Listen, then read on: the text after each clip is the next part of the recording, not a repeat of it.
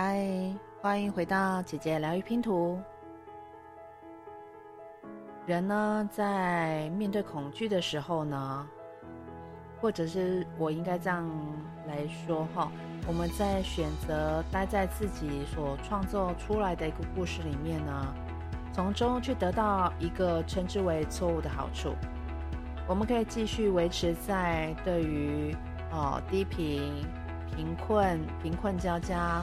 哦，疾病缠身的自我认知里面，把这个所谓的欠佳的财务状况呢，归咎于除了自己以外的任何事情。比方说，我没有能力，我没有时间，我不会，我有很大的负担，景气烂透了，我身边没有没有任何的一个呃朋友来帮忙帮忙我。这些种种的一些借口呢，就好让我们不需要把自己推出去舒适圈。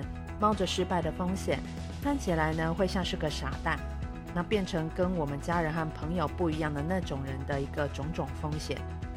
那当然呢，你这张危险清单还是可以继续写下去。你可以说是你的父母的关系，你可以说是你子女的关系，你可以说种种的任何的理由。但最终呢，你都要面对一个事实：比起这些戏剧的人生，你得更加渴望你的梦想。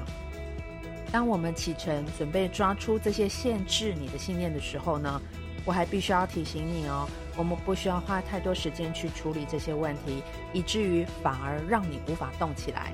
采取改变的人生呢，必要的种种行动呢，我看过太多人过度执着于自己的问题，他们花了好几年的时间去记录问题，去挖掘问题。然后去对自己做出了一些很多的一些评判，然后你可能参加了各式各样的一些活动，哦，比如说学习呀、咨商啊等等等等，然后你一边哭着一边试着去拆解自己的内在的那个自我，那最后呢，反而成为自己的一个借口，让自己不愿意跨出去继续往前的这一大步。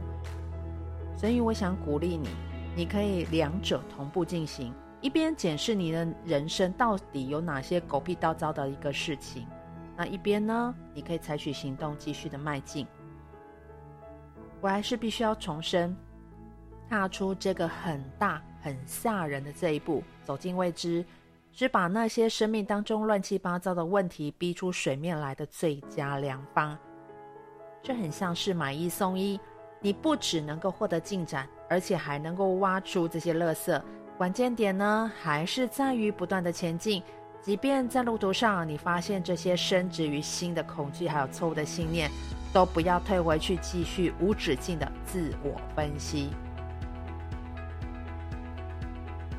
当找出什么是你无法前进，并且知道自己该做什么才能够前进的时候呢，请你立刻开始行动，因为呢，你对抗的敌人非常的顽强，更不用说。他是至今都是很成功的来限缩你的信念，让你画地自限，同时呢，还不断的将这些限制性的信念当作是人生的真理。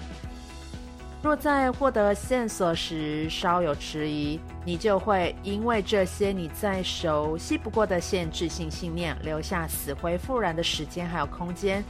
犹豫呢，就好像是一道裂缝，所有的借口都会从这里冲出来。然后冲洗掉你所有的信心跟决心，并且把你扫回那个安全的舒适圈里面。试着倾听自己的直觉，信任宇宙爸爸，信任宇宙智慧，而非你的恐惧。相信你渴望的事物早就在那里了，摆出很角色的样子。别忘了，你本来就是哦。你跨出这今天的一大步呢，你就一定可以做得到的。那么，我们在接下来，我想要再跟你分享的这个内容来讲的话，当然还是我们从围绕这个跟金钱的一个想法相关哦。你有没有想过，或者说你有没有曾经试过，你去写一封情书给钱，说出你的爱恨情仇？因为呢，这是有助于帮助你厘清这些想法，还有存在你脑袋当中、心里面你说不出口的那些言语。不管你有没有意识到，但你跟金钱确实是有关系的。要是你身无分文，那也是因为你对待金钱的方式像对待身边的人一样，所以会所以说才会落得啊，你就只能只有自己孤身一人。如果你想知道你对钱真正的观感，那么就用最好的方法，就是把钱当做一个活生生的人，然后呢，你写一封情书给他。我觉得这个方法是很不错、很了不起，而且非常简单的。我也收到有很多人一些回馈呢。哦，原来呢，他们自己都很惊讶的发现，他们是这样谈论钱的方式。试着呢，去写一封信给钱。哦，你会让钱这样一股能量开始来跟你流动。你会去有助于帮助到你自己觉察到，对于钱，我们有哪些限制性的一些想法，或者是说惯性的言语表达的方式。因为呢，你这些态度呢还保持在那边的话嘛，你就等于说把力气呢都是花在一边拒绝接收钱，但是一边又想要欢迎着他。你搞得像自己是一个疯子般。不管如何呢，呃，我我觉得这是一个很不错的一个方式。那我讲一个小故事哈。非洲跟印度有某些地区呢，会使用一些陷阱来抓猴子。那我觉得这个是很适合用来比喻人们是多么容易紧抓着不放，对金钱有限制性的信念。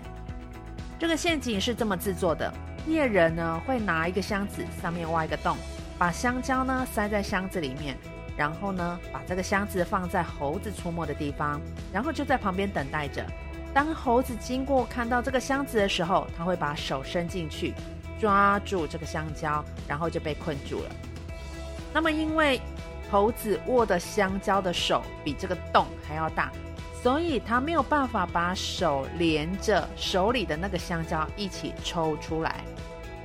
事实上，只要他把手放开，就可以重获自由。但是如果他坚持不放手，就是会被继续的困住。我不知道你有没有听过这个小故事，但你当刚刚听我叙述完之后，你有什么感觉呢？首先呢，猴子他要知道猴子里面有香蕉，然后猴子呢要抓着香蕉困坐在那里。但人要怎么去抓住它呢？难不成他们一整天都在森林里面晃来晃去，然后一边抽着烟，一边玩牌，手里拿着网子，等着猴子落网吗？